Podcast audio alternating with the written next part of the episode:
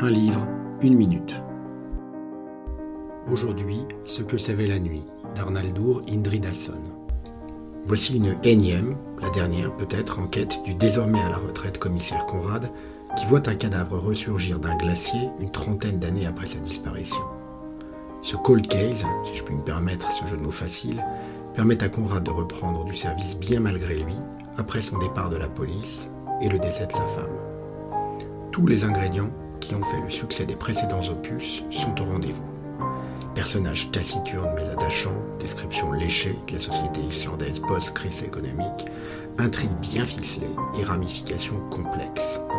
J'ai eu la chance de lire ce livre durant les périodes caniculaires. Il était alors rafraîchissant de se plonger dans l'atmosphère froide et souvent noire de ce roman.